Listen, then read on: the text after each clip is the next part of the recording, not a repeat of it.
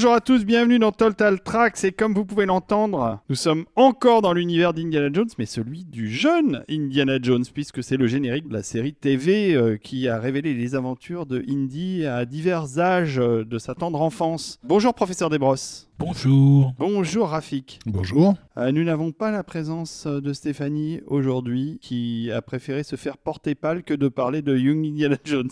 C'est surtout qu'elle a pas vu la série, donc euh, On va parler de la série, on va parler des choses qui ont tourné autour de l'univers d'Indiana Jones, mais toujours sous licence. hein. Nous sommes contraints de rester dans l'univers de George Lucas et de Lucasfilm. Parce que sinon, on pourrait faire encore une bonne quinzaine d'émissions, parce que des choses qui ont tourné autour de l'univers d'Indiana Jones, il y en a beaucoup. Effectivement, rester dans la licence euh, Lucasfilm. Et d'ailleurs, ça me rappelle qu'il existait un magazine français. C'est vrai. euh, qui s'appelait Lucasfilm Magazine Tout à fait. dans les années 90, Oui. euh, au sein duquel travaillait un certain David Ogia. Entre autres. Et je crois que ce David Ogia, il faudra qu'on lui pose la question si jamais un jour on le croise, a rencontré des gens qui ont travaillé sur cette série. Ah oui, la série euh, très intéressante, c'est pour ça qu'on a voulu faire un épisode, hein, professeur Desbrosses. voilà, parce que les produits dérivés à l'époque étaient quand même assez soignés. Donc il y a cette série sur laquelle on va détailler parce que la musique est quand même assez exceptionnelle. Et au-delà de la série, il y a eu plein d'autres choses évidemment. Il y a eu une vingtaine de jeux vidéo qui ont quand même été tirés officiellement de la franchise. On en parlera un petit peu après. Et puis ça, on n'en parlera pas du tout parce qu'il n'y a pas de musique. Mais il y a quand même eu 70 livres Oui. adaptant soit des épisodes de la série, soit des histoires originales d'Indiana Jones à différentes périodes de sa vie. Vous le sentez qu'on est excité de parler de tout ça Bon, on va, on va quand même d'abord faire notre génuflexion euh, incontournable, parce que les, Ah bah, évidemment. voilà, les premiers à nous écouter euh, sont euh, bien évidemment les êtres de lumière, que nous appelons parfois aussi les Pancho Villa du type, hein, ou les Matahari de la contribution. Euh, si vous voulez rejoindre ce groupe d'élus Cette euh, ont- cette confrérie qui a accès aux épisodes bien en avance et accès à des tas de contreparties bien intéressantes. Ça se passe sur deux sites, tipeee.com, tip3e.com ou patreon.com et vous avez différents paliers qui vous donnent donc accès à euh, différents privilèges. Dès l'instant où vous devenez contributeur, vous devenez automatiquement un être lumineux. En tout cas, on les remercie tous de contribuer parce que grâce à vous, Total Tracks continue d'exister et va continuer d'exister longtemps parce que ça nous motive à faire des épisodes, ça nous permet d'acheter du matériel, de se nourrir parfois, euh, puisque des fois. Oui, parce que euh, sinon on va pas durer longtemps si D'ailleurs, on s'est même euh, posé la question à un moment donné de se dire, dites donc cet épisode d'Indiana Jones Chronicles, et si on le réservait à nos êtres de lumière? Et euh, dans la discussion qui s'en est suivie, euh, que j'ai eue avec Olivier, euh, je lui ai dit que comme il s'agissait d'une série assez peu connue et surtout de musique assez peu connue, on avait une forme de devoir. Oui, de faire découvrir ça au plus grand nombre. On a décidé quand même que cet épisode serait un jour ou l'autre euh, accessible euh, à la plèbe, mais en attendant, euh, il reste de toute façon exclusif dans les deux premières semaines pour nos êtres de lumière. Voilà, et puis cela dit, pour vous faire un peu de teasing, on se retrouve aujourd'hui pour faire deux enregistrements distincts, et l'autre enregistrement après celui sur Young Indiana Jones, ce sera un épisode réservé aux tipeurs qui paraîtra début septembre. Et qui leur fera Euh, très plaisir. Et qui leur fera très très plaisir, je pense. C'est clair. C'est pas très difficile de deviner de quoi il s'agit, mais euh, n'empêche, ça va être bien. Et on est très content de le Ça faire. va être très bien. Bon, On est sur le cinquième épisode consacré à Indiana Jones quand même.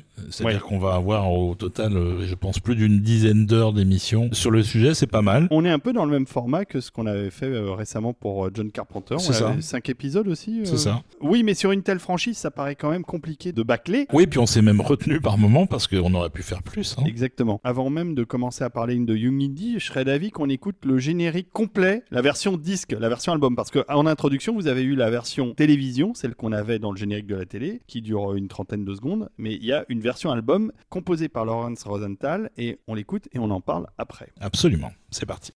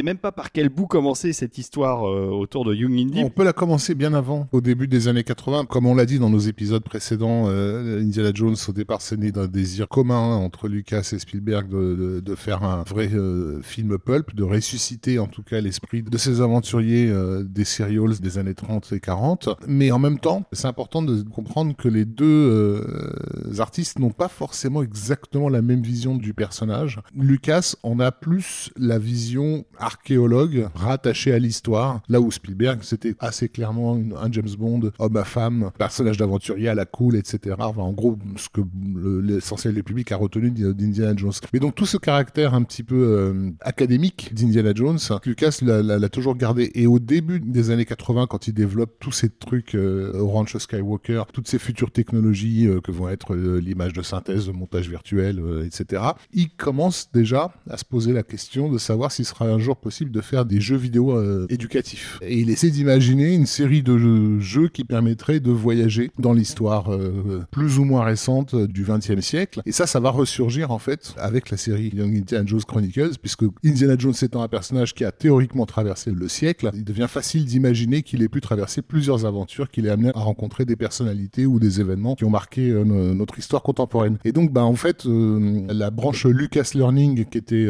développée dans l'idée de créer des jeux vidéo à une époque, en, en 1992, c'est-à-dire en gros l'année où Young Indiana Jones arrive sur les écrans américains, il est annoncé dans le Los Angeles Times que Lucas va se servir de cette série à très gros budget pour créer un futur jeu qui permettra donc aux enfants de voyager avec Indiana Jones. Et donc l'idée, bah, c'était un peu, on a eu ça mais les années 90, des CD-ROM euh, avec de la vidéo incrustée, voilà des trucs où tu, tu cliquais puis tu avais une séquence non interactive qui commençait et tout. Et en fait, il, il voulait utiliser une grosse partie de sa série pour permettre aux gamins comme ça de se balader d'une époque à l'autre. Voilà, ça n'arrivera jamais sous forme de jeu, mais ce sera quand même développé, on en parlera un peu plus tard, lors de l'édition DVD de la série, euh, quelques années après la diffusion télé. Alors, il faut savoir que Young Indy, c'est un énorme projet pour Lucas dans une période où Lucas ne fait plus rien. Il a arrêté de produire des films, il ne réalise plus de films. Il a clairement dans sa tête euh, l'idée de revenir à Star Wars un jour ou l'autre. Mais pour l'instant, il sent très bien que la technologie qu'il aimerait utiliser sur ces nouveaux épisodes de Star Wars n'est pas mature. Et Indiana Jones, ça va être son laboratoire. Young Indiana Jones Chronicle, c'est le nom anglais de la série. Les aventures du jeune Indiana Jones en français. Ça va être clairement son laboratoire, non seulement pour ces technologies, comme tu le disais, Rafik, mais aussi pour découvrir les talents et les gens de l'équipe technique qui vont bosser euh, sur les futurs Star Wars. Et au premier lieu, son producteur, Rick Mhm. McCallum, Oui, qui va devenir le producteur des futurs épisodes de 1, 2, 3. Et Lucas, clairement, a étraîné non seulement ses techniques, mais aussi ses équipes pour réaliser ces futurs Star Wars. Et, et effectivement, mais même au niveau euh, en- entre guillemets artistique, on va avoir le- le- les premiers pas de- du scénariste Franck Darabon, dont on parlait dans notre Tout épisode à fait. consacré à Indiana Jones 4 et 5. le directeur de la photo, David Tattersall, et d'autres. Euh, Lucas est un type incroyablement euh, intelligent euh, dans ses méthodes de production, parce que lui, ce qu'il a envie, contrairement à ce qu'on va retrouver d'ailleurs dans les futurs épisodes de Star Wars, c'est d'aller sur place, d'aller tourner dans les pays dans lesquels se passent les aventures du jeune Indiana Jones, et non seulement tourner dans tous ces pays, donc ça va être un, un- un voyage à travers le monde. Alors la série sera quand même tournée au, au total dans 25 pays C'est différents. incroyable. C'est hallucinant. C'est incroyable. Et c'est hallucinant le budget que ça nécessitait Oui, mais toujours avec euh, le souci euh, de l'économie de Lucas, qui va faire travailler énormément de réalisateurs locaux, d'acteurs locaux, ça évite de les transporter euh, des États-Unis. Et puis il va tourner, par exemple, un truc que peu de gens savent, il va tourner en 16 mm. Pourquoi en 16 mm Parce qu'il veut le rendu euh, pellicule, mais comme tout est produit derrière en Edidroid et en Sandroid, c'est-à-dire ces machines virtuelles de montage au format vidéo qui sont devenues après euh, les Avid, qu'on a connus euh, pour les professionnels, en tout cas, le- le- les systèmes Avid, il n'a pas besoin de la qualité du 35 mm et du Panavision qui est employé de manière massive sur les séries à l'époque. Lui, il est malin, il se dit on peut utiliser des caméras non seulement plus légères, mais quand même avec une très bonne qualité d'image qui sont ces caméras 16 mm, et il va mettre au point plein de techniques qui va permettre d'utiliser ce type de pellicule, le transférer en vidéo, et c'est malheureusement aussi pour ça qu'on retrouve pas aujourd'hui Young Indie ni sur les plateformes Disney+, qui a racheté Lucasfilm, ni en Blu-ray, parce que tout a été tourné en effet en film, mais tout a été post-produit en vidéo, et donc c'est d'une qualité pas suffisante, suffisante pour le DVD, pas suffisante euh, pour en faire du Blu-ray. On va peut-être écouter un peu de musique, parce qu'on a pas mal de morceaux à vous mettre. L'un des deux compositeurs principaux de la série, c'est Laurence Rosenthal, c'est quelqu'un qui a du métier, il a commencé dans les années 60, il a fait pas mal de choses, euh, le plus connu, je pense, du grand public étant son score pour le choc des titans en 1981, qui est absolument sublime, mais il a fait beaucoup de choses très très bien dans sa carrière, et euh, là il est un peu en, pas en fin de parcours, mais disons qu'il s'approche de la, de, la retraite. de la retraite tranquillement, mais il va faire une bonne partie des épisodes de cette série, et le générique qu'on a écouté tout à l'heure. Et là on va écouter un autre morceau, alors on, on détaillera un petit peu après comment ça se passe et comment la série est écrite, etc. Mais euh, là il se retrouve en Irlande en 1916, pendant l'insurrection. Il y a toujours une base historique, c'était très important Toujours. pour, pour Lucas. Il faut d'ailleurs signaler que Lucas projette pas forcément ça euh, en avant, mais c'est quelqu'un d'extrêmement cultivé, puisque c'est lui qui a écrit les histoires de tous les épisodes. C'est-à-dire qu'il connaît très très bien l'histoire globalement européenne du début du XXe siècle parce que euh, il y a beaucoup beaucoup de choses euh, et c'est lui qui a mis les bases. Après il y avait des scénaristes qui intervenaient pour écrire ça pour le tournage, mais l'histoire de base ça a toujours été Lucas qui l'a produite. Et donc on va écouter un petit morceau sur l'arrivée en Irlande d'Indiana Jones en bateau euh, qui s'appelle Welcome to Ireland et qui est aussi composé par Laurence Rosenthal. C'est parti.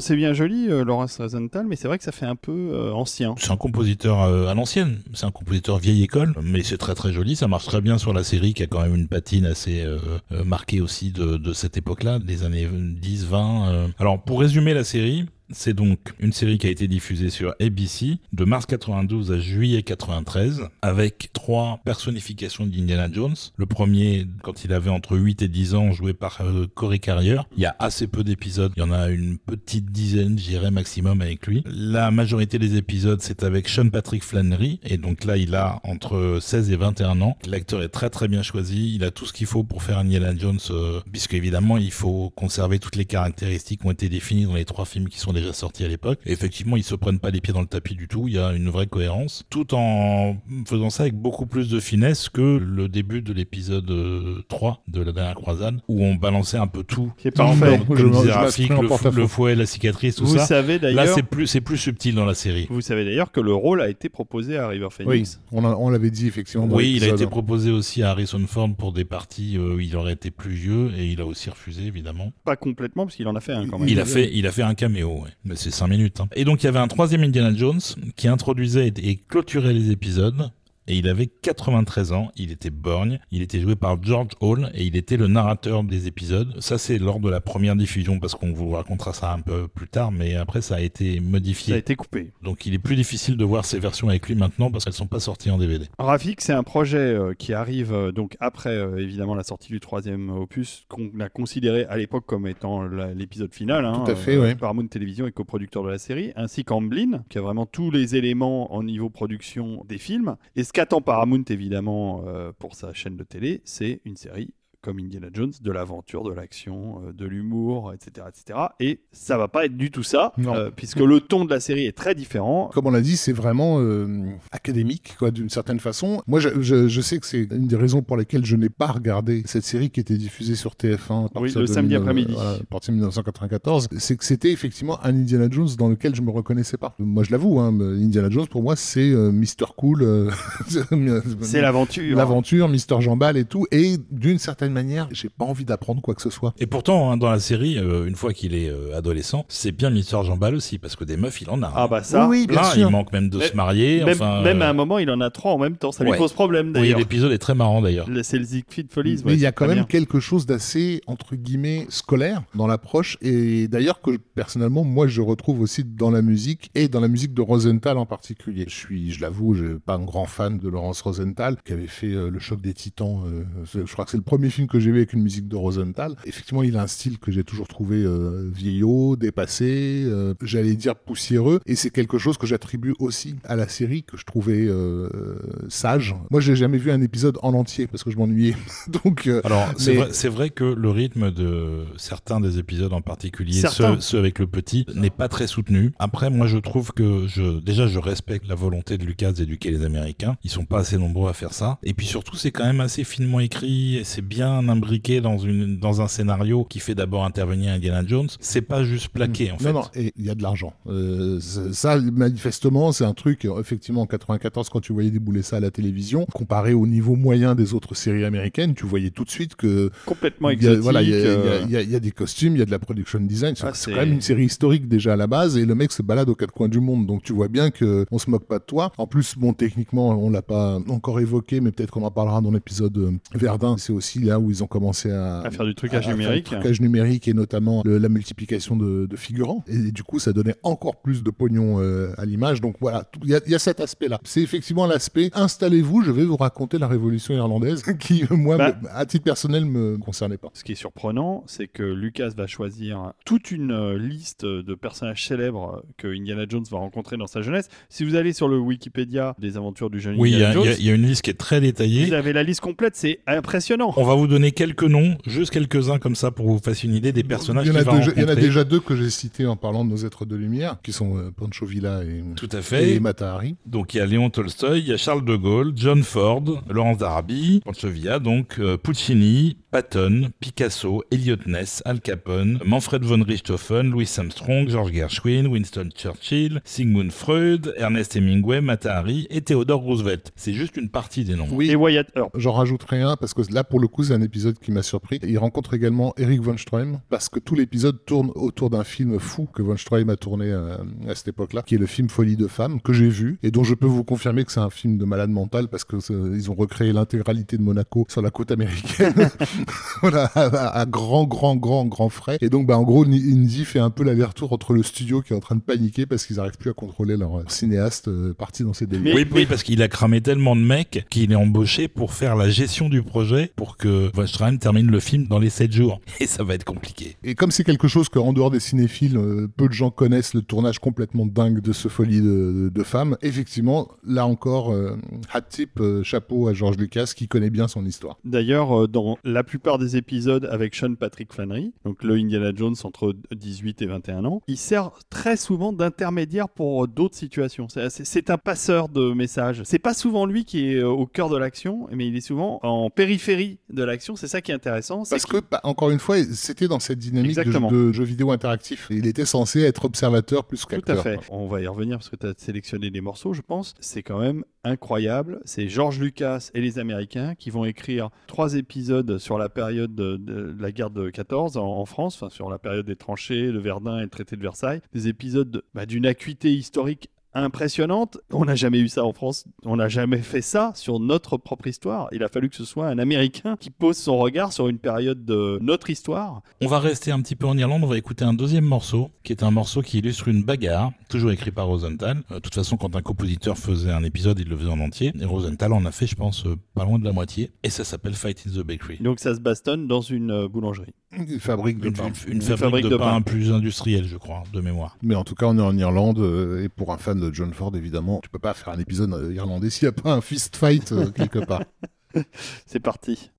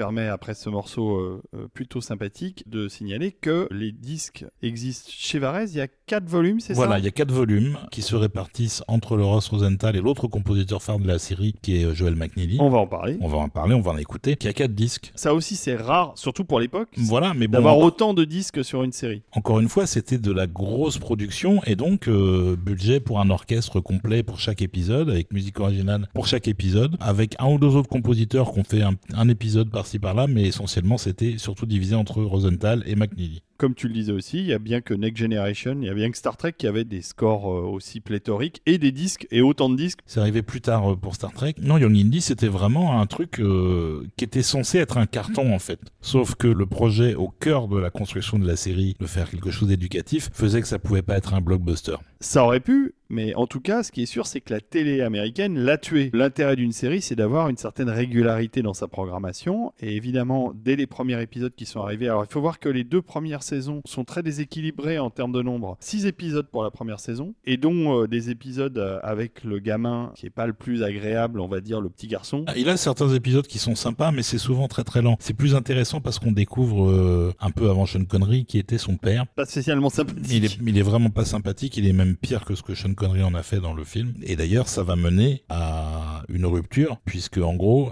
à partir du moment où on va commencer à suivre euh, Young Indy quand il a 16 ans, c'est le moment où il est par accident, lors d'un voyage au Mexique avec son père, capturé par Pancho Villa, et il va décider de rejoindre la révolution de Pancho Villa. Et à partir de là, il ne va pas rentrer à Princeton où habite son père jusqu'à quasiment la fin de la série. C'est-à-dire qu'il va vivre toutes ses aventures en ayant carrément euh, décidé de prendre sa liberté en fait. Et donc la deuxième saison, elle, fait 22 épisodes. Malheureusement, euh, la diffusion va être complètement chaotique. Comme euh, Paramount est déçu du ton de la série, les ratings, c'était pas spécialement mauvais. Les gens étaient venus voir. Il y a eu très vite une désaffection euh, du public, euh, et, euh, alors qu'on attendait un carton absolu. Et donc la série a commencé à être programmée de manière complètement aléatoire. C'est-à-dire un Oui, coup- oui, et comme, et comme déjà en termes de tournage, ils avaient tourné un peu dans n'importe quel ordre et ils avaient prévu de diffuser les épisodes pas du tout dans l'ordre chronologique. Je pense que ça a nuit aussi sur euh, le long terme à la pérennité de la série. Exactement. Et c'est un truc que Lucas ensuite a essayé de corriger. Et donc en 99, pour sortir la série en DVD, Lucas a décidé de reprendre tout ce qui avait été tourné, de le remonter dans l'ordre chronologique, en regroupant souvent deux épisodes pour faire uniquement des films d'une heure et demie. Il y en a, je crois, 22 au total, 22 fois 90 minutes. C'est ça, c'est des téléfilms. C'est devenu des téléfilms. Voilà, de financer carrément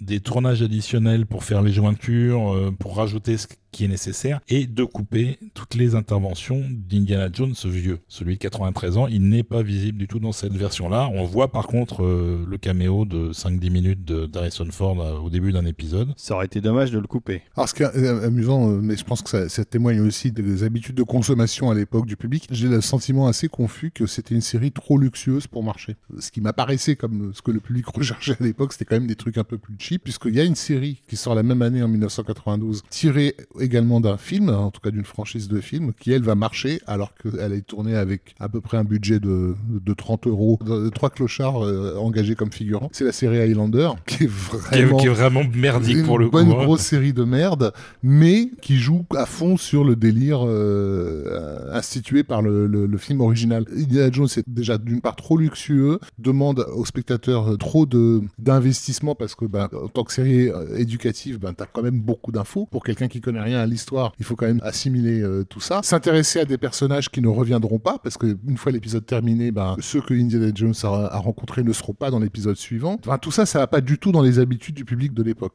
Tout à fait. Alors, pour finir avec la sortie DVD, Lucas a vraiment atteint quelque part son objectif éducatif, puisqu'en plus des épisodes, sur chaque DVD, il y avait littéralement des dizaines de documentaires sur les personnages et les situations rencontrées dans les épisodes qui étaient sur le même DVD. Il y avait des centaines de docs au total sur le coffret euh, intégral de Young Indy. Ça rappelle d'ailleurs un peu ce qui se faisait à la fin des Cités d'Or, le petit documentaire qu'il y avait pour justifier euh, la partie historique Oui. euh, de la série, et c'était bien vu. Donc voilà, donc quelque part son objectif a été atteint, mais il n'a pas été suivi par le public. Euh, Non, je sais mais même pas d'ailleurs si les gens qui ont acheté le, le coffret en DVD ont vu ces dizaines d'heures de documentaires. Non, j'avoue que je les ai quoi. pas regardés. euh, je me suis fait plaisir à revoir les épisodes qui m'avaient plu, dont on va parler bientôt. En gros, pour résumer le parcours de Young Indy, très vite, après Pancho Villa, il est euh, choqué par le refus des Américains d'intervenir dans la Première Guerre mondiale qui est en train de démarrer en 1914 et il va vouloir s'engager et comme il ne peut pas s'engager en tant qu'Américain, son pays n'étant pas en guerre, donc il part en Belgique et il se fait passer pour un Belge.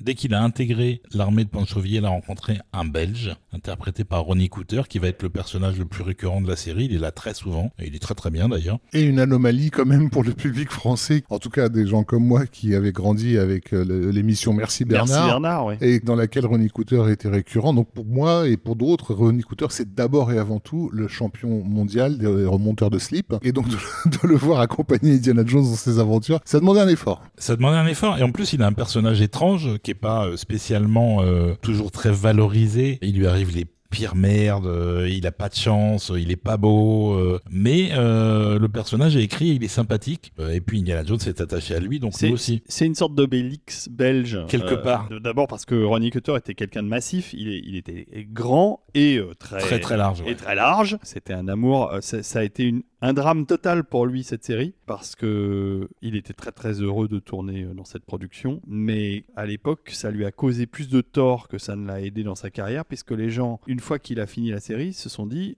Bah, euh, Ronnie Cutter, euh, travaillant pour Lucas, il, il va être inaccessible et plus personne ne lui a proposé de boulot. Et ça a été absolument catastrophique. Patrice Giraud et moi-même qui avions euh, donc fondé Lucasfilm Magazine à l'époque, on a bien connu Ronnie Cutter, surtout Patrice. Et malheureusement, il a fini par se suicider au début des années 2000. si Ouais, c'est ça, c'est ça. C'est ouais, c'est assez tragique. C'est fin de tragique carrière, parce que tout ça, c'est, bah, on peut pas dire que ce soit à cause de Young Indy, mais c'est l- La l'image. conséquence, euh, oui, de- de- d'un mec euh, qui serait devenu trop bankable pour le, marché français. ouais. Et plus personne ne lui proposait de rôle et ça l'a détruit. Alors il n'y avait pas que ça, c'était quelqu'un d'assez dépressif, on va dire, euh, dans sa vie, mais c'était un type adorable. D'ailleurs, quand on a fait Lucasfilm Magazine, on n'avait pas beaucoup de légitimité à l'époque pour développer le truc. hein. On était des jeunes euh, fans, mais pas plus. Et Ronnie a tout de suite euh, été de notre côté. Il nous a soutenus dès le début du magazine. Enfin, c'était un type d'une gentillesse et d'une générosité incroyable. Et c'est très, très, très triste ce qui lui arrivé. Et dans la série, en effet, comme vous dites, il est excellent. Son rôle est intéressant. Ouais, son ouais, vraiment, personnage est... vraiment, vraiment construit. euh, c'est un vrai personnage, quoi. Donc ils se rencontrent euh, rapidement, ils deviennent amis très très vite, et ensuite leur parcours va être commun pendant euh, de très nombreux épisodes. Et comme il joue un Belge, Young Indy l'accompagne en Belgique et se fait enrôler dans l'armée belge en prenant un pseudo. Il se fait appeler Henri Défense, ce qui n'est pas forcément le plus inspiré des pseudos, mais qui va rester. Et donc, euh, ça va donner lieu à quelques épisodes qui se passent pendant la guerre de 14 dont je parlais déjà. Une fois que Indy s'est engagé dans l'armée, il va participer activement à la guerre de 14. Son régiment est décimé et surtout perd ses officiers et il se retrouve euh,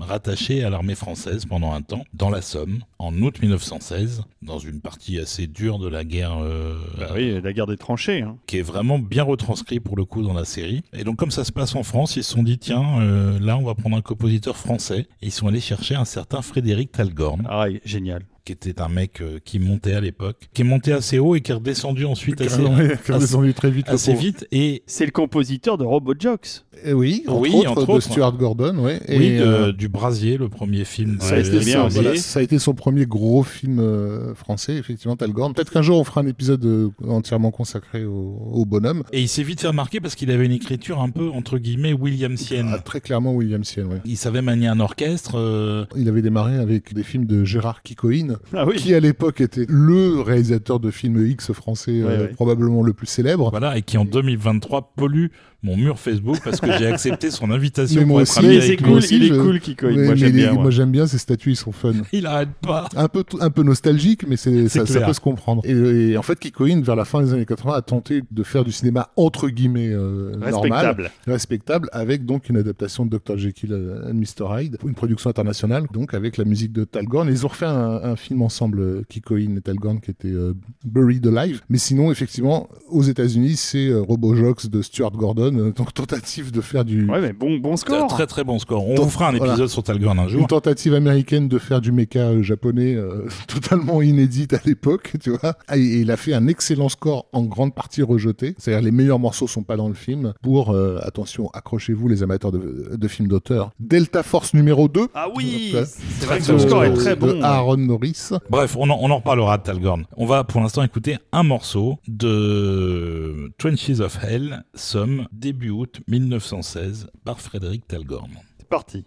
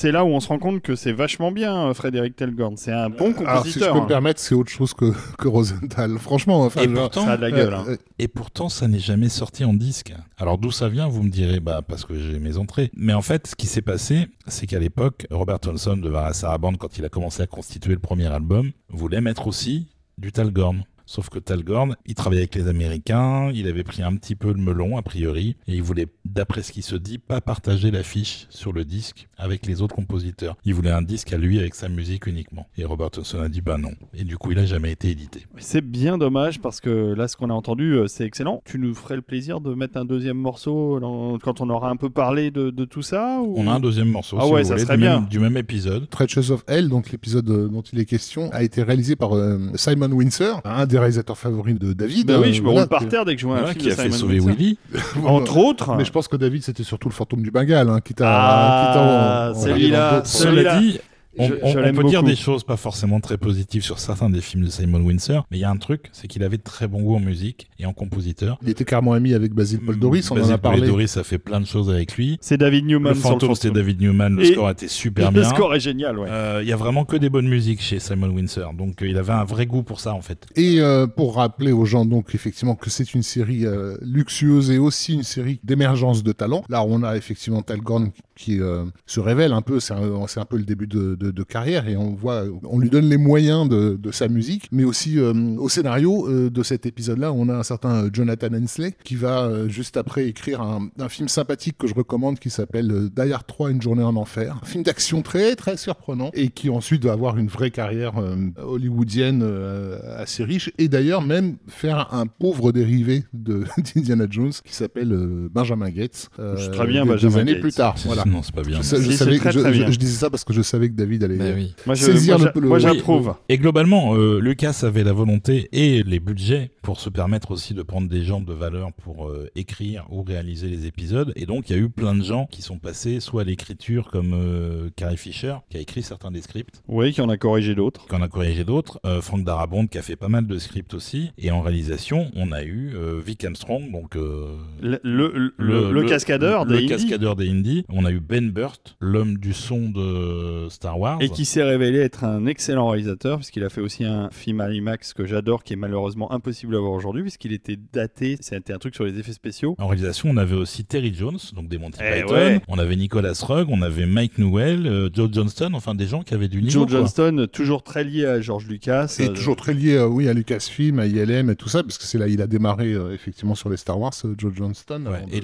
et le mec, en tant que réalisateur, a vraiment pas la réputation euh, qu'il mériterait d'avoir, en fait. Joe Johnson, il s'est spécialisé dans la reprise de projets qui se, qui se cassent la gueule et projet là, impossible des remplacements de dernière minute, mais, mais, mais, c'est tu, un vrai auteur et quand tu vois les films finis, tu dis mais comment il a réussi à faire un film cohérent avec le bordel qu'on lui a donné? Ouais, Il est extrêmement Ouais, compétent. c'est ouais. assez un magicien. Bah, je pense euh, que son, me- meilleur film, c'est Rocketeer, en fait. personnellement c'est celui que je préfère mais, mais euh, j'aime beaucoup Hidalgo Ah, les gars, il a, il a fait le seul Marvel euh, Et puis les- le potable Captain de, de America. ces, de C'est- 15 dernières c'est- années. vrai, c'est vrai que Captain America, le premier, le premier Captain bien. America et bon après moi mon préféré mais ça c'est sentimental c'est Chérie j'ai rétréci les gosses qui est mais aussi ça, très voilà, très bien hein. en tout cas il y avait, du beau, il y avait du beau linge euh, derrière la caméra Vous voulez écouter un deuxième morceau de Talgorn oui bah oui parce que comme c'est Parce que finalement, ça ne se trouve nulle part. voilà comme c'est inédit Sauf chez moi. c'est ça Je ne devrais pas l'avoir, je ne peux pas dire où je l'ai eu d'ailleurs, mais je remercie les personnes qui m'avaient gravé les CD à l'époque. Est-ce que tu as dû euh, coucher euh, Est-ce qu'il y a eu des rapports sexuels pour obtenir les morceaux? Non. Bon bah ça va alors. Voilà, donc un deuxième morceau de Trenches of Hell de Frédéric Talgorn. Et vous ne l'aurez entendu que dans Total Tracks. Exactement.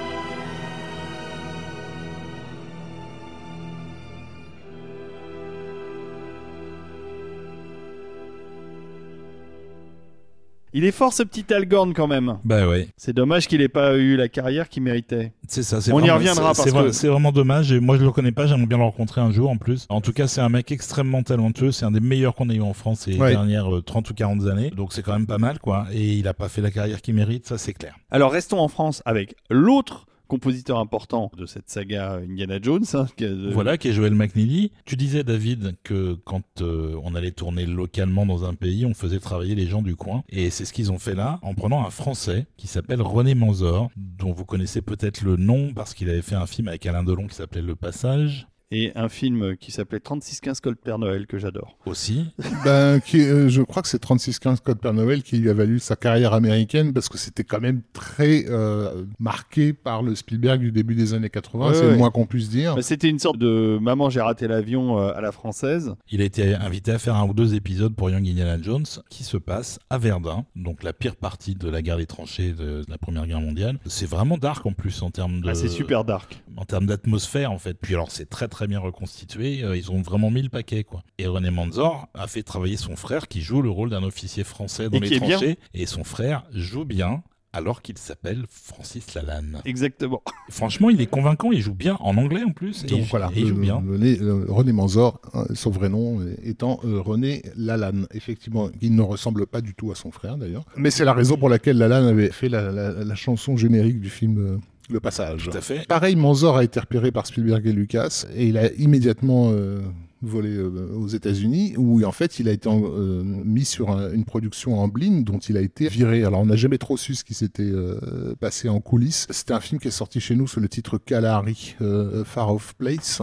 avec une musique de James Horner, un truc qui se passait en Afrique. En tout cas, du coup, il s'est retrouvé effectivement sur Indiana Jones Chronicles où il faut le dire sur l'épisode Verdun, c'est le seul épisode que j'ai vu presque en entier parce qu'il est euh, effectivement plutôt bien fait. Pour le coup, bon, en- encore une fois, Indiana Jones c'est un relais, donc il passe son temps euh, en À mobilette, moto. à moto, à passer d'un endroit à l'autre de la bataille. Mais comme c'est une bataille, comme il y a toute une dynamique euh, narrative en fait d'un truc euh, euh, où il est question de la grosse Bertha et tout ça. Enfin voilà. Ouais, de- et, et Sean Patrick Flannery était très perturbé par la direction de Manzor parce qu'il le filmait énormément de dos. Il voulait qu'il ne se retourne que quand il ait une, une réaction à avoir à un événement dans la séquence. Et du coup, il était très perturbé de jamais être face caméra. Et il a fini par réaliser que ça marchait très bien en fait dans l'épisode. Voilà. Bah, on va passer à Joel McNeely donc On- sur on va- cette- on va passer à McNeely. cet épisode de Verdun. Avec un morceau qui est sobrement intitulé Requiem et qui donc euh, bah, euh, illustre euh, un champ de bataille euh, jonché de cadavres. c'est franchement pas super rigolo. C'est en bonne fait, ambiance. cette partie-là. Non mais c'est ça aussi qui est très surprenant dans cette série, c'est que Lucas hésite pas à faire euh, des épisodes extrêmement noirs, extrêmement dark, d'autres beaucoup plus légers. Et en fait, je pense que c'est ça aussi qui a perdu le public, c'est qu'il n'y a pas du tout d'unité parce qu'il se passe des choses très très C'est différentes. clair. Et surtout, il ne met jamais en valeur les Américains. Déjà, les Américains à cette époque-là n'étaient pas là. Et il y a très très peu d'Américains en fait dans la série parce que l'idée c'était de leur faire découvrir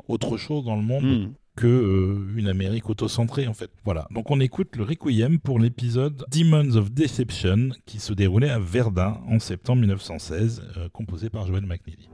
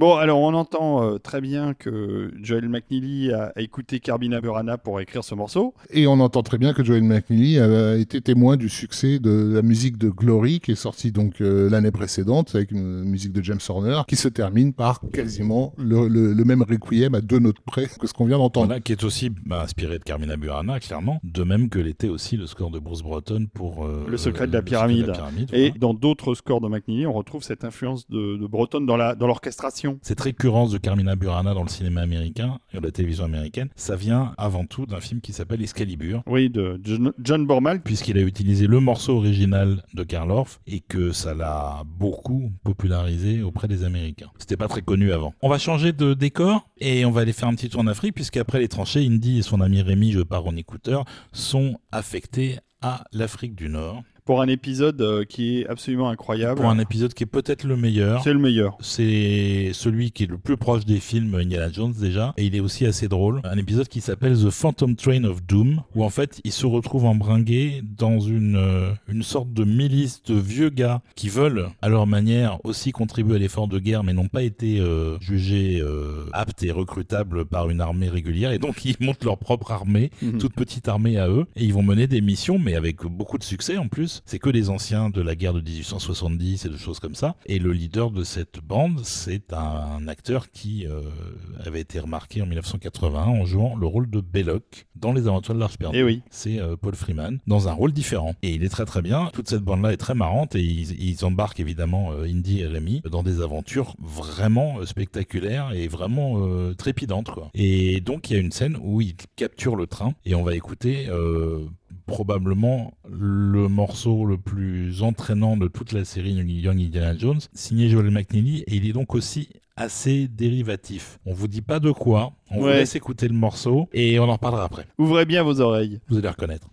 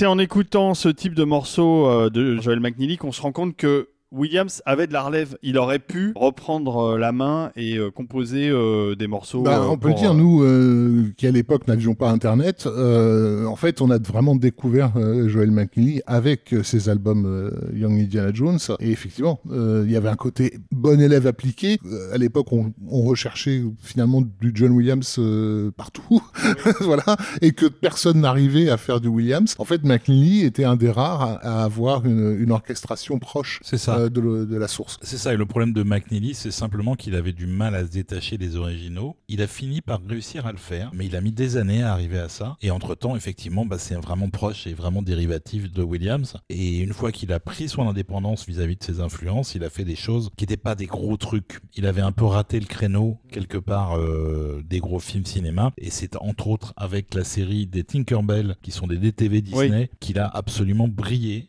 C'est super inspiré, c'est écrit à la manière de Williams, mais ça ressemble plus à du Williams, que thém- thématiquement c'est le, le matériau de McNeely, pas de Williams. Et franchement, c'est vraiment super bien. Les trois premiers sont sortis euh, en disque chez Intrada, je sais pas si ça se trouve encore. Je pense qu'il avait euh, conscience de parfois trop être proche de Williams dans sa composition et il cherchait à s'en écarter. Et moi, je l'avais rencontré à l'occasion d'un concert à Glasgow où on avait été l'interviewer pour Lucasfilm Magazine et il présentait les premiers morceaux de Shadows of the Empire. On vous avait passé un morceau, euh, Exactement. un morceau d'action euh, tonitruant de Joel McNeely dans le tout premier épisode de Total Tracks. À l'époque, on avait institué un jeu qu'on a plus fait ensuite, qui était un blind test en fait. On passait un morceau, on vous trouver, laissait ouais. de deviner de quoi il s'agissait. Et c'était un morceau de Terminal Velocity de, de Joel McNeely. Et d'ailleurs, je, je crois qu'on l'a jamais annoncé, mais en fait, on a eu une victoire. hein. Quelqu'un qui a immédiatement reconnu le morceau, qui a été le premier à, à se manifester. Et c'est pas n'importe qui, puisqu'il s'agissait de Thomas Zabo, le réalisateur des deux, des deux longs métrages minuscules, qui nous écoute. Donc, euh, salut Thomas. Euh, et qui apparemment connaît bien son McNeely aussi. Pour en revenir à Phantom Train of Doom, c'est un, un épisode donc qui nécessite beaucoup de logistique. euh, Il y a de l'action, euh, ça bouge beaucoup, etc. Pour le coup, ils s'en sont tenus à un gars qui est pas forcément un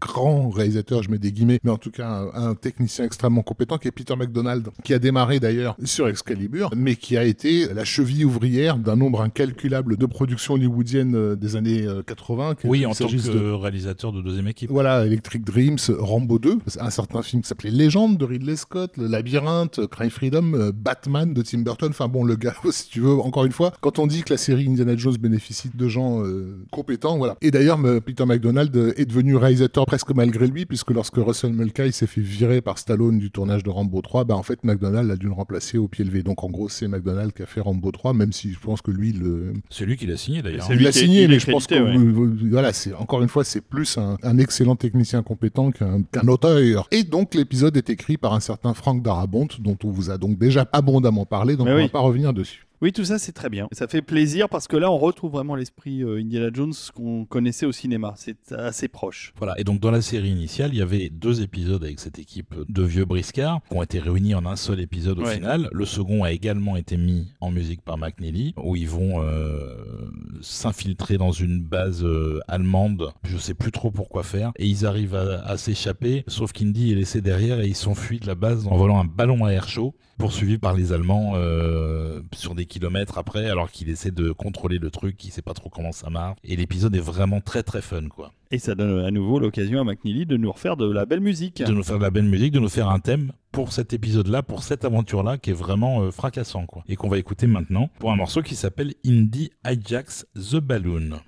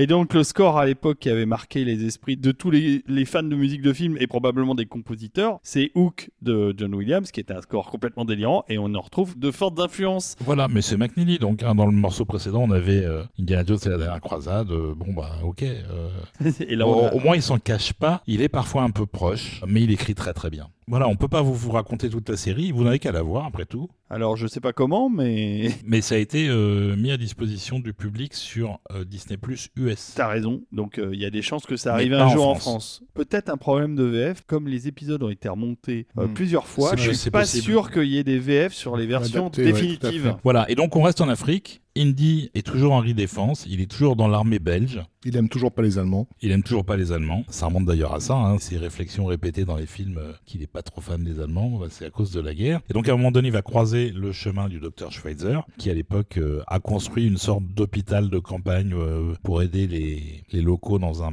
coin perdu en Afrique, où il soigne absolument tout le monde, euh, quelle que soit sa nationalité. Il est complètement euh, hors de la perspective de la guerre qui fait rage partout ailleurs. Et donc Indy va le rencontrer. Il y a toute une série d'aventures aussi avec le personnage, pour un épisode qui s'appelle Oganga, The Giver and Taker of Life, qui est donc le nom donné par les Africains à Schweitzer. Et on va écouter un morceau qui s'appelle Desert Trek, et qui est toujours donc signé Joel McNeil.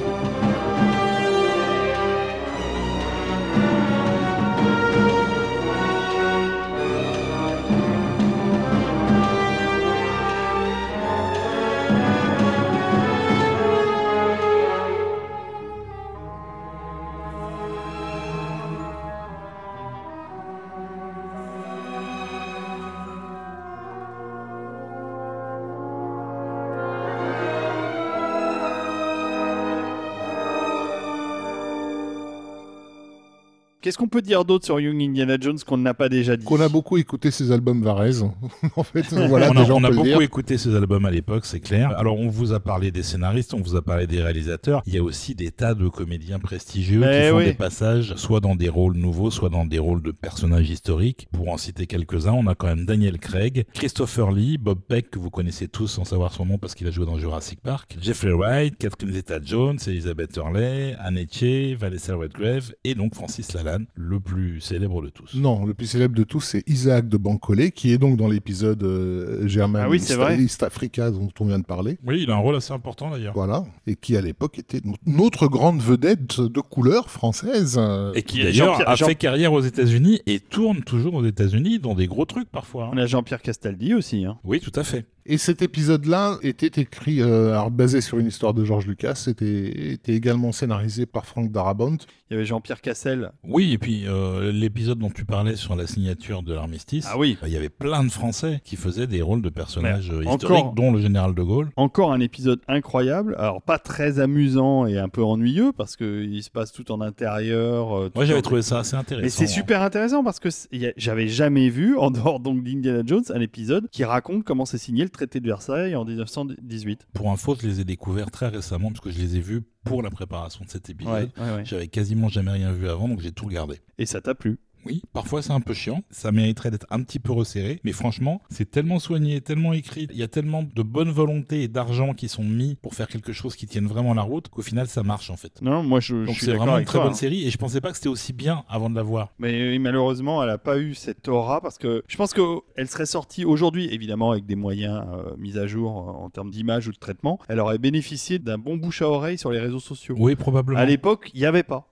Donc, euh, bah, elle est tombée dans l'oubli. Et on vous disait qu'il y avait 25 pays où ils avaient tourné, ça a quand même pris 150 semaines de tournage au Oh, total, ça veut dire 3 ans quoi. C'est de la folie. C'est juste énorme. Mais Lucas avait ses technologies et son équipe pour faire euh, sa nouvelle trilogie. Et Lucas avait en tête, si la série avait mieux marché, de faire un total de environ 70 fois 90 minutes, trois fois plus que ce qui a été produit au final. Oui, c'est comme d'habitude. Lucas est un gars pléthorique. S'il avait pu continuer, on aurait découvert euh, évidemment la rencontre d'Indy avec euh, Marion Ravenwood jeune et son père, entre autres, donc des personnages qui sont mentionnés dans les films et qu'on ne voit jamais en fait. Alors, à un moment donné, Indy va réussir à sortir de l'armée en 1917 et à se faire embaucher par le renseignement français toujours sous son pseudo de Henri Défense. Et là, il y a des épisodes d'espionnage dans les pays de l'Est, euh, dans les pays qui sont pas en guerre, mais euh, où on s'affronte quand même entre espions de différents pays. euh, et il y a des épisodes assez marrants. Comme on change d'atmosphère à chaque épisode, qu'il y a quand même pas mal d'humour parfois, ça reste assez varié. Et là, on va écouter la musique d'un épisode qui se passe à Barcelone en mai 1917, qui est un pur épisode d'espionnage pour le coup,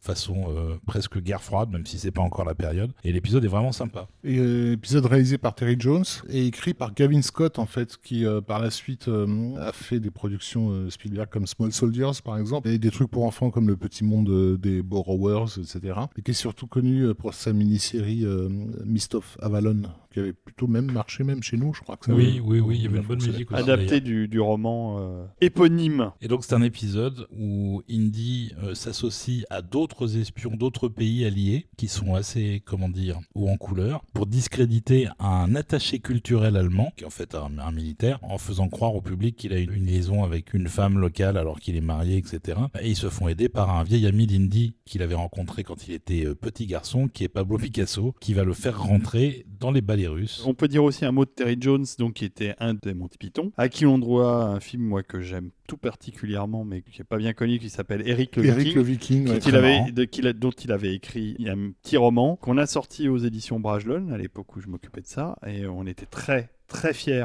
de sortir euh, Eric le Viking et donc euh, si je peux me permettre de me la péter une seconde on a reçu Terry Jones euh, en France on l'a invité à dîner et d'un côté j'avais Terry Jones et de l'autre j'avais Albert Dupontel qui avait absolument voulu venir dîner parce qu'il tournait en ce moment avec Terry Jones dans Mm. le film Enfermé dehors Oui, parce que Dupontel est ami avec Terry Jones. Il l'a fait tourner plusieurs fois d'ailleurs. c'est Oui, possible il était dans le créateur aussi. Donc j'étais- j'étais- le rôle de Dieu. Entre Dieu Et le diable. et, et Dupontel que j'adore. Et c'est là où je me suis rendu compte que Dupontel et Terry Jones sont des cinéphiles très avertis. Ouais. Et Terry Jones d'ailleurs joue dans l'épisode euh, un des, un Tout des à fait. espions. Et euh, surtout à cette époque-là, au milieu des années 90, il se lance dans toute une série documentaires historiques sur euh, les croisades, Rome, l'Égypte, euh, etc. Donc il est aussi dans la démarche de Lucas de faire de, de l'éducatif. Voilà, donc on va écouter un morceau, cette fois-ci signé à nouveau par Laurence Rosenthal, pour cet épisode qui s'appelle Espionnage Escapades à Barcelone en mai 1917. Et le morceau s'appelle Lead for Breakfast, littéralement du plomb pour le petit déjeuner.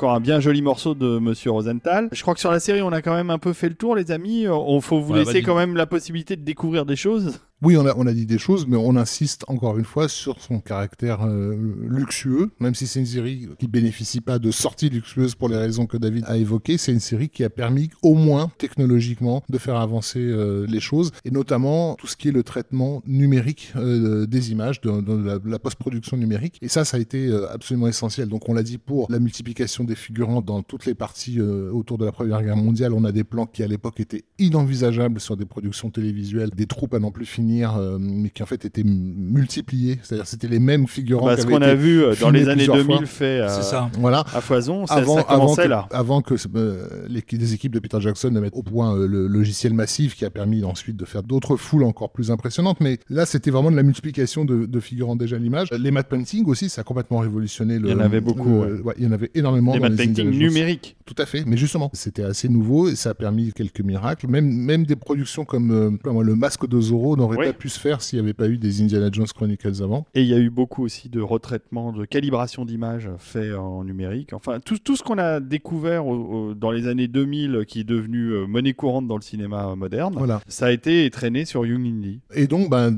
derrière la caméra, des professionnels euh, aguerris, dont même certains palmés à Cannes, puisque donc on a littéralement Bill Auguste qui réalise euh, l'épisode qui se passe euh, au nord de l'Italie, dont on va écouter euh, la musique, Olivier. Voilà, et ça se passe encore pendant la guerre. Il y a un élément guerrier, mais c'est surtout une romance. Indy se retrouve dans un trio amoureux Un trouble. où il se bagarre avec un autre soldat pour le cœur d'une jeune fille qui finalement va tous les deux les lâcher comme des merdes et l'autre soldat c'est euh, Ernest Hemingway. Et l'épisode est assez assez sympa et pour le coup il y a vraiment un côté Mm. romantique en fait qui est bien retranscrit dans la musique. Encore une fois signé Laurence Rosenthal. Et euh, un romantisme appuyé par euh, la plume de- du scénariste débutant, encore une fois, puisque Lucas fait débuter pas mal de gens, euh, Jonathan Hells, qui va livrer ce qui est aux yeux de David, en tout cas la plus grande romance de toute l'histoire du cinéma, Ah oui. à savoir Star Wars épisode 2, l'attaque des clones. Tales of Innocence en Italie du Nord en juin 1918. Le morceau s'appelle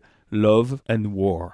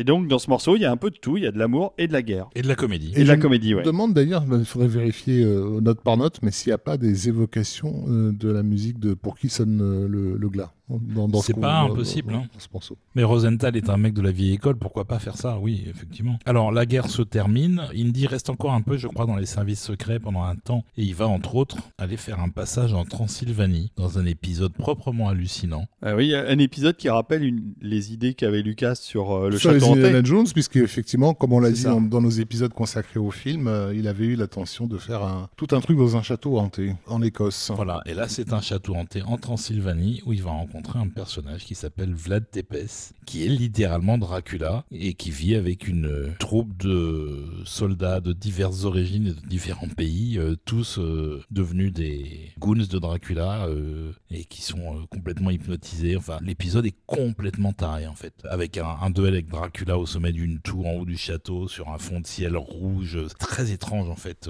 Et donc, si je vous dis l'ascenseur et quatre mariages et un enterrement, Bah, L'ascenseur c'est Dick Maas. c'est Dick Maas, Et oui, quatre mariages à l'enterrement, c'est Mike Newell. les deux réalisateurs de cet épisode. Voilà. Bravo. Et alors, le compositeur, lui, c'est pas euh, ni Rosenthal, ni McNeely, ni Talgorn. C'est encore un autre. Non, c'est son seul épisode. C'est un gars qui était euh, initialement, je crois, monteur musique, qui a remplacé Jerry Goldsmith quand son score à Goldsmith a été rejeté pour un film qui s'appelait Alien Nation. Ah Futur ouais. immédiat Los Angeles en français et du coup bah, il, a- il avait aussi ce qu'il fallait visiblement pour être compositeur et il a fait un morceau on l'a mis vraiment parce que c'est son seul épisode et qu'on s'est dit c'est sympa ça n'est pas non plus édité sur les disques Vares Sarabande c'est aussi un pirate mais le morceau est plutôt rigolo. Et euh, le compositeur on n'a pas dit son nom il s'appelle Kurt Sobel. Allez zou. Allez, bla bla bla, c'est parti.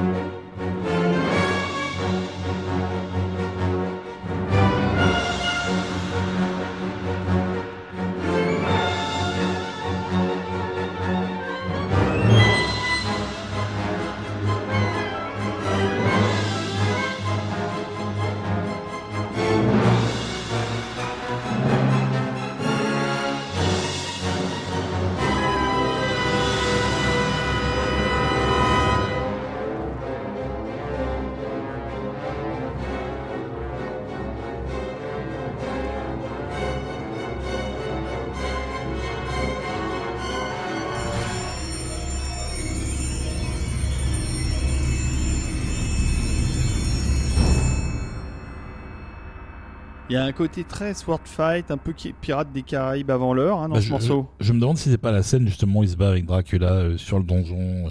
C'est bien possible puisqu'il y a marqué Indie Fights Vlad, c'est le nom du morceau. Alors ça pourrait être ça. Ça, pourrait être ça. effectivement, Ça pourrait être cette scène. les indices concordent.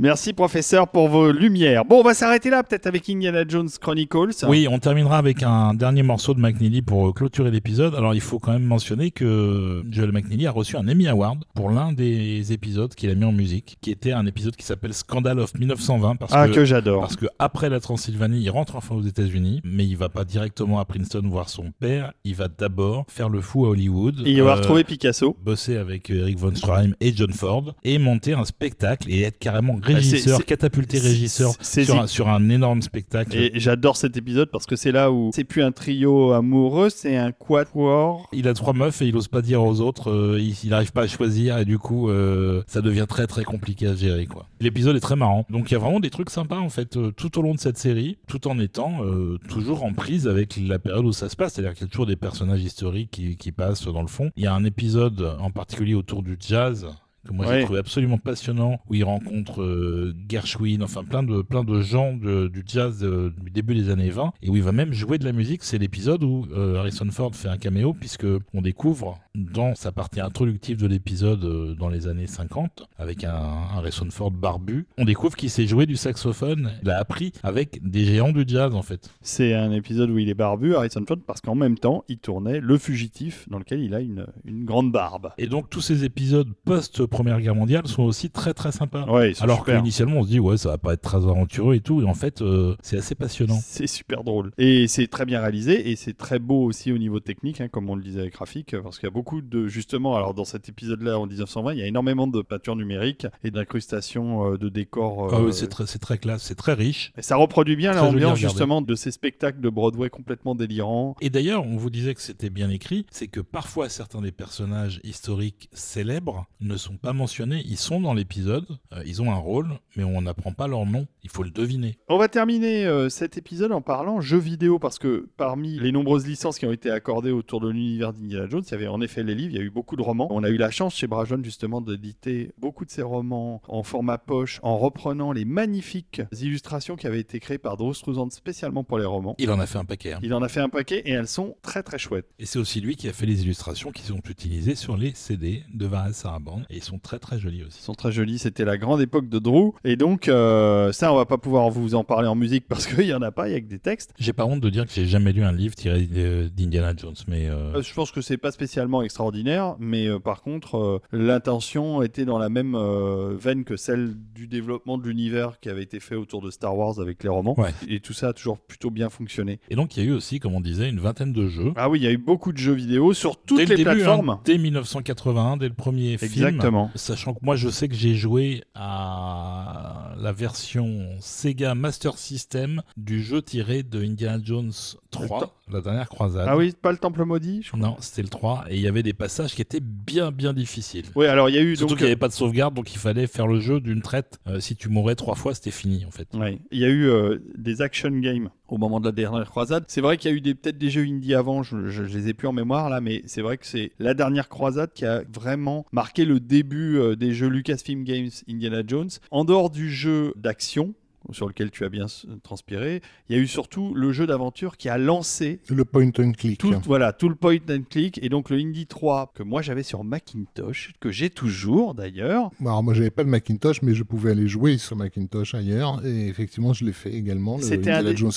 C'était un des rares jeux Mac. Il était évidemment sur Amiga, sur IBM PC euh, de l'époque. Et euh, il y avait surtout euh, tout un livret. ils avaient reproduit le carnet du Dr. Jones dans lequel on trouvait plein d'indices. Et c'était un vrai plaisir et de joueurs et euh, d'amateurs du film que de retrouver comme des objets euh, du film. C'était super sympa. Et ils avaient développé, on en avait parlé dans notre épisode consacré aux jeux vidéo, donc ce système qui permettait à la musique d'être synchronisée euh, aux actions du, du joueur. Donc lorsque tu trouvais un artefact après avoir cliqué sur, en- basiquement sur ton écran pendant 5 heures, un peu au pif, bah, tu avais en fait un effet musical qui accompagnait la découverte et c'était le système Muse effectivement. Ça restait quand même des bip bip parce qu'on était dans le Oui, basiquement. mais euh, plutôt bien fait. Mais bien fait, ouais, ouais, ça fonctionnait euh, très bien. C'était en gros trois voix euh, électroniques euh, qui, qui enchaînaient les thèmes de John Williams. Non, c'était bien. Quelques années après, hein, à l'époque de Young Indy, il y a eu, 1992, voilà, il y a eu euh, Indiana Jones and the Fate of Atlantis, qui est, je pense, le plus réputé encore aujourd'hui des jeux Indiana Jones.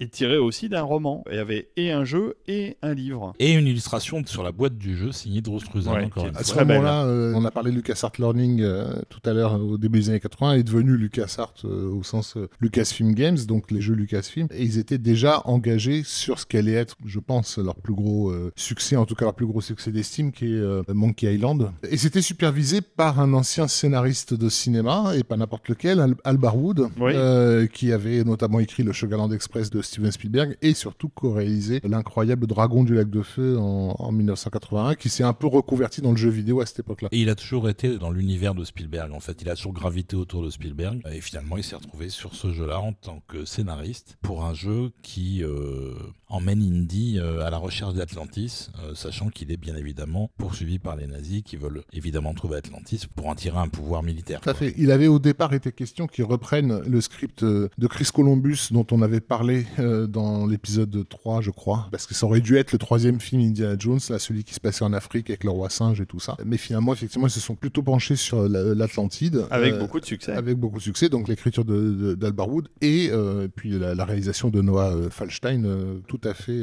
au point. Et le jeu va d'ailleurs avoir plusieurs awards, plusieurs récompenses, Best Adventure Game of the Year, etc. Il va être bien reconnu par le, la profession. Alors, ce qui est cool, c'est que vous pouvez retrouver tous ces jeux, que ce soit Indie 3 ou Fate of Atlantis et les autres, sur des plateformes comme euh, GOG, euh, Good Old Games ou d'autres. hein, Il y en a plein, en fait, où ils ont été réadaptés et ils fonctionnent sur les machines modernes. Donc, euh, sur votre PC, sur votre Mac, euh, sur même sur des, sur des téléphones portables. Vous pouvez rejouer à ces vieux point and click, mais qui gardent toujours une certaine saveur. Aujourd'hui, en plus, si vous êtes coincé euh, sur un niveau que vous n'arrivez pas à avancer, vous avez Internet pour vous aider. À l'époque, c'était pas le cas C'est clair.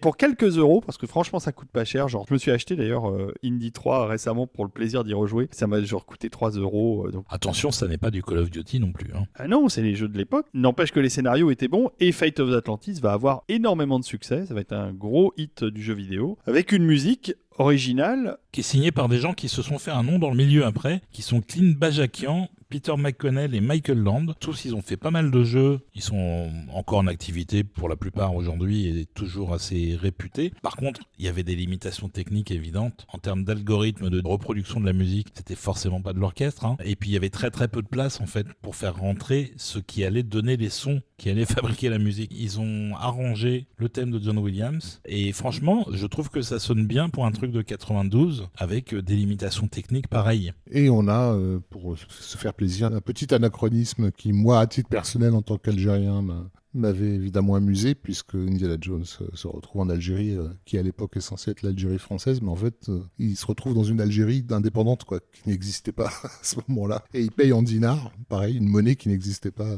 puisqu'on payait en francs, évidemment, dans l'Algérie française. Monsieur Georges Lucas, vous êtes bien beau de prétendre nous, a- nous dire tout sur le XXe siècle, mais occupez-vous un petit peu de ce qui se fait sur vos jeux vidéo également. On va peut-être écouter un morceau? On va peut-être écouter un morceau qui est le thème et opening credits de Indiana Jones and the Fate of Atlantis.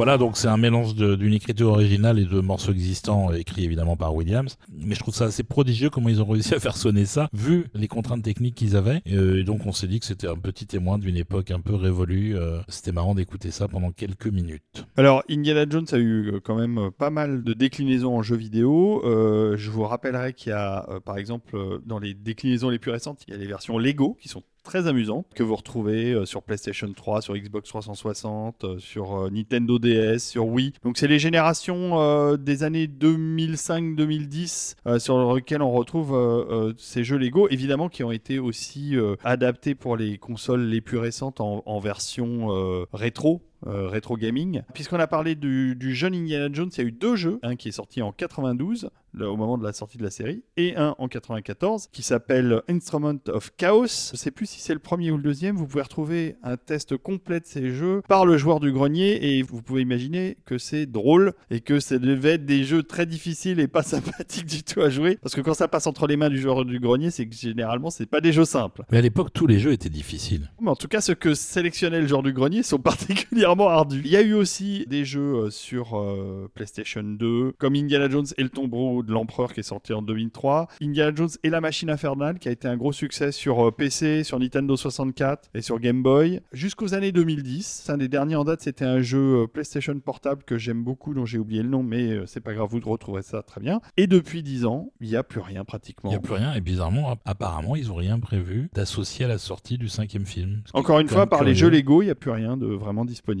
C'est dommage, on espère qu'ils vont reprendre le personnage pour le jeu vidéo. Bah, C'est-à-dire que, en fait, euh, à bien y réfléchir, le premier film, euh, Indiana Jones, les aventures à l'Arche perdue, démarrait par ce qui était à l'époque quelque chose qui nous annonçait ce qu'allait être le, le jeu vidéo. L'entrée dans ce temple maya avec tous les pièges euh, voilà, qui suivent, c'est c'est vraiment un- c'est du plateforme. quoi. Et c'est pas non plus hasardeux si euh, Indiana Jones a servi de- d'influence manifeste pour le jeu euh, Rick Dangerous euh, euh, dans les années euh, 80. Pour une certaine Lara Croft aussi. euh, Voilà, il y a eu quelques 90. jeux de- avec ce personnage, ouais, quelques oui, films clairement. aussi. Euh, Évidemment, Uncharted, de, de- voilà, mais mais en, euh, Ah bah, Uncharted, c'est Indiana Jones version Sony. Quoi. mais même même Crash Bandicoot, c'est Indiana Jones quoi, de- dans la dynamique de découverte de- des éléments et tout ça, et d'éviter les obstacles et tout ce qui s'ensuit. Euh, Il y a eu la série des Sly Cooper aussi qui faisait pas mal référence à Indiana Jones. Enfin bon, Indiana Jones est un des papas cachés de l'esprit du vidéo game, donc il était normal que le jeu vidéo s'intéresse à lui. J'ai retrouvé euh, celui dont je vous parlais, euh, qui s'appelle Indiana Jones et le sceptre des rois, qui est sorti en 2009 sur PSP, qui a été décliné sur PlayStation 2, sur Nintendo DS, sur Wii, et c'était un bon jeu.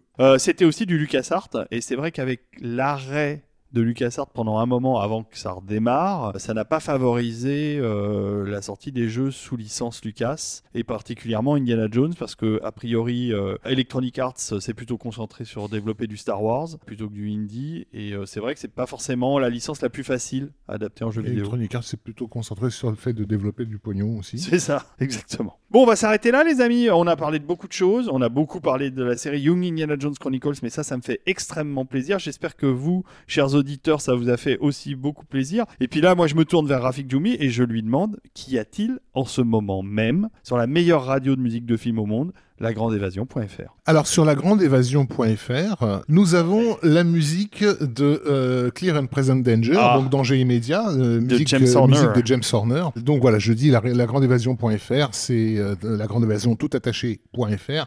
C'est, de- vous le savez maintenant, la, la meilleure radio de musique de film au monde. 24 heures sur 24, vous avez de tout, de toutes les époques, de tous les genres, de tous les styles, de tous les compositeurs, y compris des pépites, des choses qu'on n'a jamais entendues nulle part. Le meilleur de tout. Et il y a bien évidemment du Young Indiana Jones Chronicles sur la Grande Évasion. Ça ne serait pas une radio euh, complète sans ça. Pour les contributeurs, les êtres de lumière qui sont au palier Daniel Elfman ou supérieur, y aura-t-il une playlist Indiana Jones Chronicles, mon bien cher sûr que oui, il y aura une playlist Indiana Jones tout court, avec un peu tous les projets euh, réunis. Et ça fait une bonne playlist assez costaud, parce qu'il y a quand même pas mal de choses bien. m'étonnes. Donc en gros, entre, entre 8 et 10 c'est Et, ça et ouais puis un petit compositeur qui s'appelle John Williams qui sait à peu près y faire. quoi. Bon, ce qui, est, ce qui est sympa avec cet épisode qu'on vient de faire, euh, c'est qu'on espère qu'on vous a fait découvrir une facette un tout petit peu différente des aventures d'Indiana Jones, mais quand même une facette officielle parce que c'est Une pas, euh, facette officielle, c'est pas du délire. Moins populaire, mais euh, qui mérite vraiment d'être découverte musicalement euh, déjà. Ah oui. Euh, franchement, si vous arrivez à mettre la main sur les albums, je sais pas s'ils sont encore disponibles directement chez Varese, mais ça se trouve certainement d'occasion. Et si vous arrivez à mettre la main sur la série, euh, il y a quand même quelques épisodes qui valent le Oui, déplacement. oui, franchement, moi je recommande quand même de jeter un œil. Ils sont, ils sont presque tous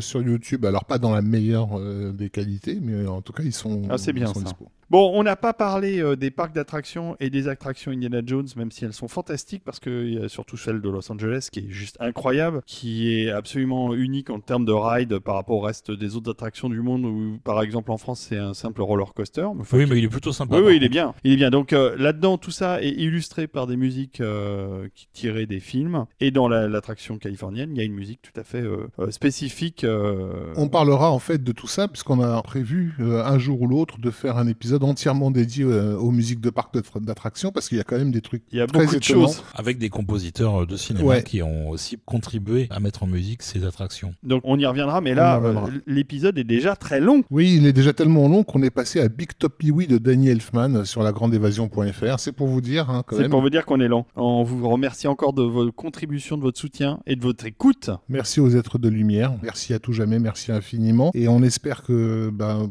certains d'entre vous ont pu découvrir, euh, en tout cas, la richesse musicale de cette série, qui nous nous a permis, en tout cas, de découvrir le nom de McNeely et de, et de l'apprécier. On est content d'avoir eu les inédits euh, De Frédéric de Talgorn. Merci au professeur de Brosse. Ouais. Et de Merci, professeur. Aussi. On va pas se retrouver tout de suite. Mais non, on va, on va prendre un peu de vacances. On va faire un petit break parce que là, on va enchaîner sur deux épisodes qui n'ont pas été faits par nous, mais par un de nos camarades que vous avez déjà euh, vu passer dans nos murs. Et ensuite, on va faire un petit break au mois d'août et se retrouver euh, en fanfare euh, fin août, début septembre, En fanfare, littéralement, oui. littéralement, pour repartir à fond jusqu'à la fin de l'année. Et on vous embrasse et on vous souhaite de très bonnes vacances si vous en prenez. On se quitte sur quoi? Donc on se quitte sur un morceau d'un épisode qui s'appelle Indiana Jones and the Mystery of the Blues, qui est un morceau assez long. C'est le fameux épisode avec euh, un caméo d'Harrison Ford, avec apparition d'un certain nombre de musiciens, en particulier Sidney Bechet, qui est un épisode construit autour de la découverte du blues par le jeune Indy et euh, son apprentissage musical euh, avec Sidney Bechet.